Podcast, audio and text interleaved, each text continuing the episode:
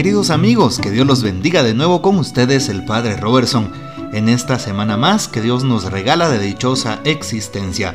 Estamos a lunes 17 de mayo. El texto bíblico de este día lo tomamos de San Juan capítulo 16 versículos del 29 al 33. Los discípulos dijeron a Jesús, Ahora sí que hablas claro y no usas comparaciones. Ahora vemos que lo sabes todo y no necesitas que te pregunten. Por ello creemos que has salido de Dios. Les contestó Jesús, ahora creen. Pues miren, está cerca la hora, mejor, ya ha llegado, en que los dispersarán cada cual por su lado y a mí me dejarán solo. Pero no estoy solo, porque está conmigo el Padre. Les he hablado de esto para que encuentren la paz en mí. En el mundo tendrán luchas, pero tengan valor. Yo he vencido al mundo. Palabra del Señor, gloria a ti, Señor Jesús. Qué importantes las palabras de Jesús al inicio de esta semana. Hoy también nos invita a recordar que Él está con nosotros. Como el Padre Dios está con Jesús, Jesús estará con nosotros todos los días. Él lo ha prometido. San Mateo 28, 20. Yo estaré con ustedes todos los días hasta el fin del mundo. Así que ánimo. Si no te detengas, no te desalientes, no te desanimes, no te desesperes. Jesús está contigo. Camina delante de ti para abrirte brecha en el camino camina detrás de ti como un centinela, camina a tu lado como un amigo y camina dentro de ti como tu mejor tesoro. Hoy escuchamos el texto y justamente los discípulos le dicen a Jesús, ahora sí que hablas claro y no usas comparaciones. Recordemos que Jesús siempre utiliza comparaciones cuando habla del reino de Dios, cuando habla de las cosas del cielo. Y esas famosas comparaciones son las parábolas. La parábola de un granito de mostaza para hablar de la fe, por ejemplo la parábola de el buen pastor para hablar de los que estamos al frente y así utiliza diferentes parábolas o comparaciones, que por cierto los discípulos no entendían. Qué hermoso saber que Jesús nos deja siempre una enseñanza cuando nos habla. Pidámosle que nos ayude a entender su mensaje, a comprender. Los discípulos no entienden el mensaje de Jesús. Su mente está cerrada, está embotada. Su corazón también y por eso tú y yo debemos de pedirle al Señor, Señor, yo creo, pero aumenta mi fe. Abre las puertas de mi mente y de mi corazón para darme cuenta qué me pides, qué quieres de mí.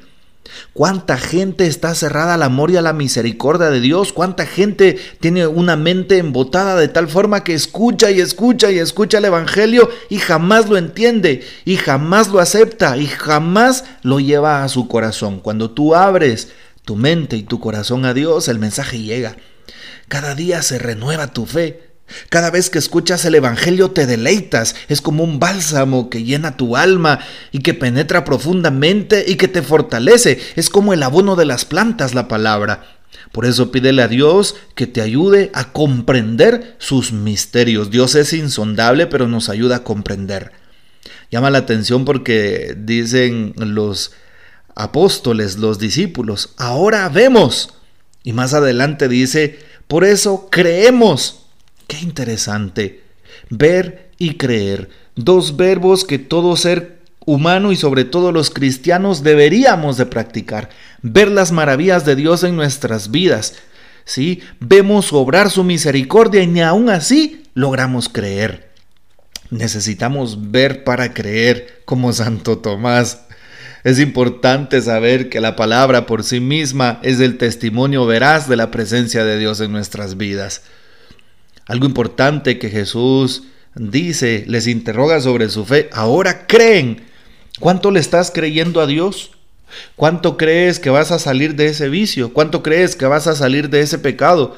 ¿Cuánto crees que vas a dejar la pornografía si eres un joven? ¿Cuánto crees que vas a dejar el adulterio si estás en pecado? ¿Cuánto crees que vas a dejar la mentira si estás en una vida en donde no compaginas con eh, las virtudes del Evangelio? Es importante que aprendas a creer en Jesús, que Él puede vencerlo todo. Venció a la muerte, venció al pecado y puede vencer esos males en ti. Pero deja que Jesús te abrace, pídele creer, creo Señor, pero aumenta mi fe. Por eso dice el Señor, la hora ha llegado, ya está aquí. ¿Cuál hora? La hora de la salvación, la hora de la misericordia. Así es. Finalmente, algo importante que dice Jesús al, último del texto, al final del texto. En el mundo tendrán luchas, pero tengan valor. Yo he vencido al mundo. Tendremos luchas. Jesús ya nos hace un adelanto de todos los ataques que tendremos, de las críticas que vamos a vivir, de esas pruebas que vamos a tener, de esos señalamientos que nos van a hacer. Sí, pero dice Jesús, tengan valor, yo he vencido al mundo.